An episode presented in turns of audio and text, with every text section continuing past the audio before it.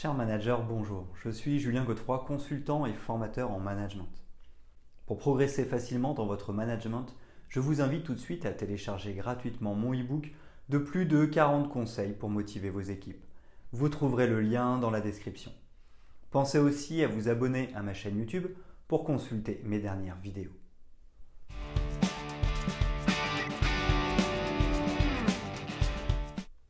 La fonction de manager est un métier à part entière. Il s'agit de savoir faire faire. En effet, le manager devient un spécialiste de la mise en dynamique et de l'accompagnement des collaborateurs. Mais pour cela, quelle stratégie de management peut-il mettre en œuvre? Les apports théoriques du management se sont faits au fil des siècles. Depuis toujours, certains parlent de se tourner vers les équipes ou non.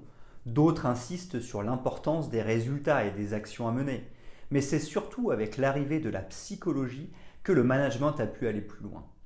En effet, l'observation et la compréhension des comportements humains ont permis d'aller plus loin dans les stratégies de management disponibles. Cela permet au manager actuel de mieux adapter sa posture et son management en fonction des situations, des équipes ou encore des résultats à atteindre. De nombreux psychologues, professeurs ou encore consultants en management se sont prononcés sur les stratégies en management possibles. Pour autant, n'y aurait-il pas une seule stratégie optimale à mettre en œuvre? Voyons dès à présent tout ceci.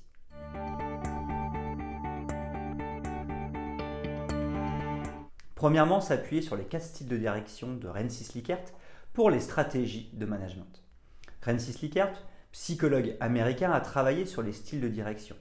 Nous retrouvons son travail dans son livre New Patterns of Management de 1961. Selon lui, il y a quatre grands styles de direction. Le système autoritaire exploiteur, le système autoritaire paternaliste, le système consultatif, le système participatif par groupe. Le système autoritaire exploiteur. Avec le système autoritaire exploiteur, le manager décide de tout dans son propre intérêt. Donc si vous souhaitez ne penser qu'à vous et défendre vos propres enjeux, ce système est idéal. Ainsi gardez-vous la main sur les opérations, le tout dans votre propre intérêt. Le système autoritaire paternaliste. Le système autoritaire paternaliste vous permet de toujours garder le contrôle et de défendre vos intérêts. Cependant, ici, vous commencez à prendre en considération les besoins de vos équipes. Vous gardez le pouvoir, mais vous comprenez que vos équipes puissent avoir des attentes. Le système consultatif est une des stratégies de management. Vient ensuite le système consultatif. Vous demandez l'avis de vos équipes. Cependant, vous êtes libre de le respecter ou non. Vous gardez la main, mais vos équipes peuvent s'exprimer. Donc il devient important de retenir leurs avis régulièrement sous peine que ce modèle se retourne contre vous. Cependant, l'avantage est que vos équipes vont s'intéresser et s'engager beaucoup plus dans leur travail. Le système participatif par groupe. Enfin, le système participatif par groupe vise à pleinement engager vos équipes dans les processus de prise de décision et d'élaboration des plans d'action. Vos équipes sont pleinement engagées. Elles prennent leurs responsabilités. Vous avez perdu le contrôle, mais vous gagnez en création de valeur et en engagement de vos équipes.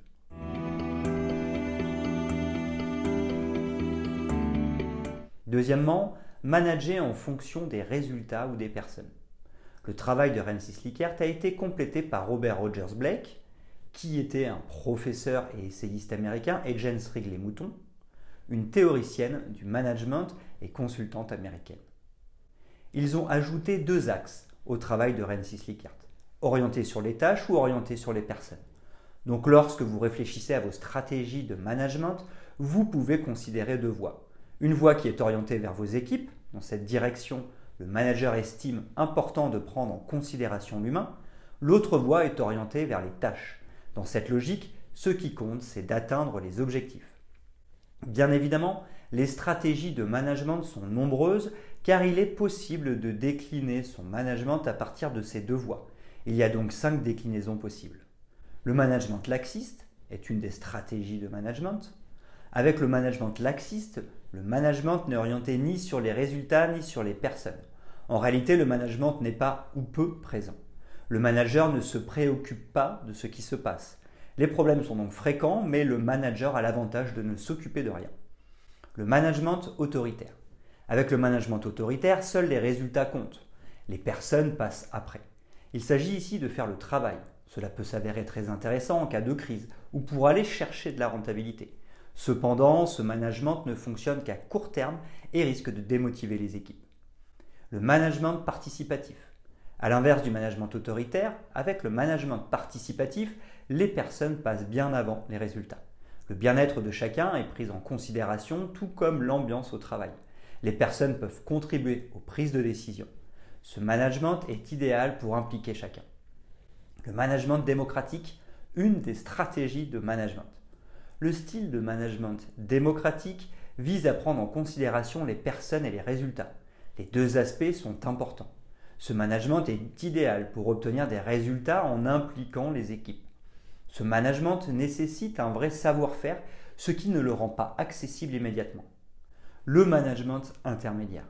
Dans le management intermédiaire, les personnes et les résultats sont pris en considération, mais pas pleinement. C'est un modèle qui vise le compromis. Les résultats ne sont pas pleinement atteints et les équipes ne sont pas pleinement prises en considération. Cependant, tous les styles de management sont pris en compte, ce qui donne un certain équilibre.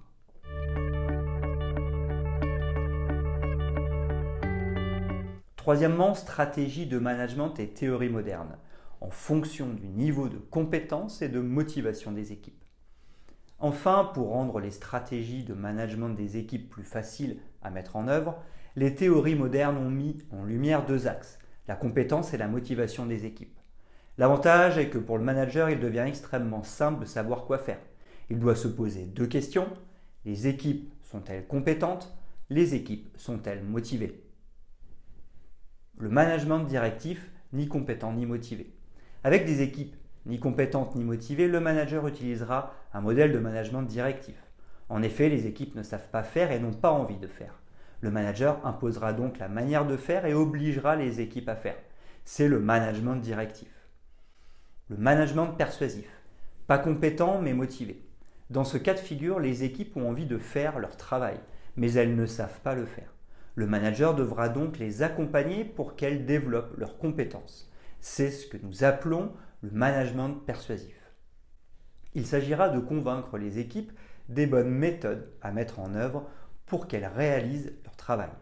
En d'autres termes, le manager expliquera et donnera du sens sur le pourquoi et sur le comment faire les tâches. Ce management persuasif accompagne la compétence des équipes et les forme. Le management participatif, compétente mais pas motivée. Ici, les équipes savent très bien faire leur travail. Cependant, elles ne sont pas motivées et n'ont donc pas envie de le faire. Il s'agira donc de les motiver, de les impliquer ou encore de les engager pour s'assurer qu'elles passent à l'action. C'est l'objectif du management participatif. Pour cela, il faudra demander leur avis et les faire participer sur les prises de décision et l'élaboration des plans d'action. En effet, plus nous participons et plus nous pouvons nous exprimer, plus nous aurons à cœur de montrer que nous avions raison nous nous engagerons pleinement pour faire réussir le projet. C'est tout l'enjeu du management participatif. Le management délégatif, compétente et motivée. Enfin, lorsque les équipes sont compétentes et motivées, le manager utilisera le style de management délégatif. En effet, les équipes savent faire et ont envie de le faire. Le manager devra donc savoir lâcher prise et les laisser faire. Ce n'est pas évident car souvent nous considérons que le rôle du manager est de contrôler. Or, ce n'est pas exact. L'objectif du manager est de s'assurer que les équipes sont passées à l'action et atteignent les résultats. Si elles savent le faire de manière responsable et autonome, alors le manager n'a plus besoin d'intervenir. C'est bien toute l'utilité du management délégatif. Laisser faire les équipes qui savent et ont envie de faire.